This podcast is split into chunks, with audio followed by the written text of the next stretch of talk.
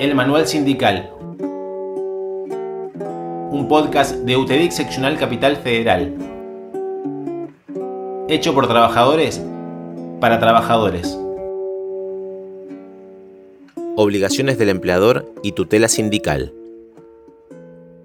Uno de los temas importantes y que cada delegado o delegada debe tener en cuenta es qué protección legal se tiene a la hora de representar a nuestros compañeros y compañeras.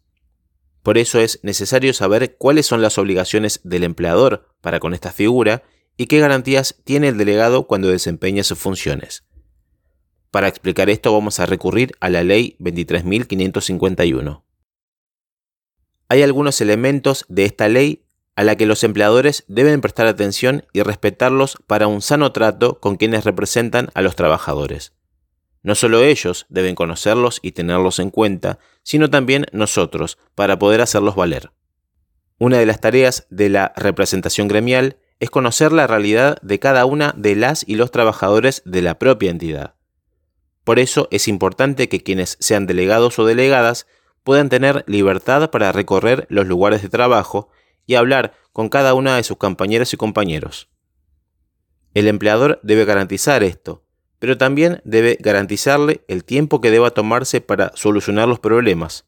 Esto incluye que pueda acercarse a su sindicato para recibir asesoramiento.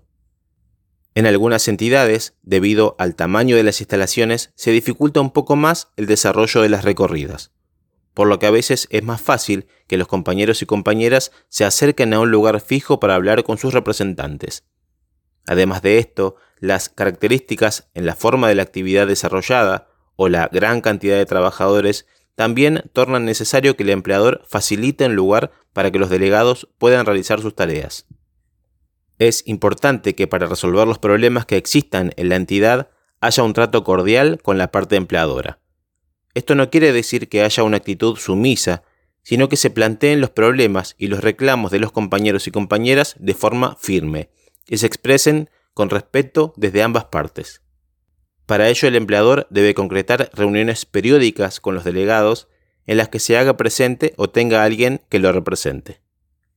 La ley protege la actividad sindical y prohíbe comportamientos antisindicales, no solo por parte de los empleadores, sino de cualquier persona.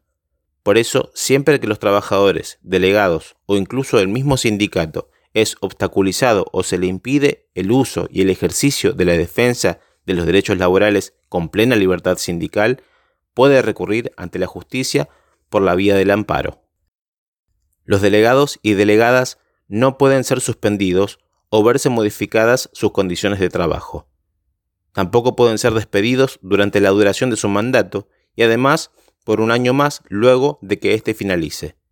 En el caso de quienes se postulen y no sean elegidos, el periodo es de seis meses.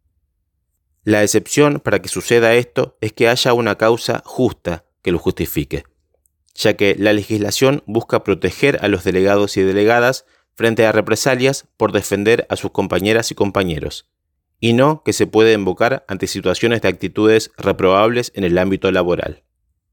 Se debe tener en cuenta que todas estas garantías y protecciones legales para con los delegados y delegadas pueden ser utilizadas si el empleador fue notificado fehacientemente de la postulación del candidato y luego también en el caso de ser electo.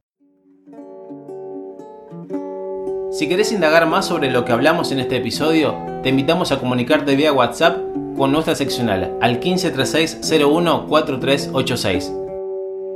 Hasta la próxima.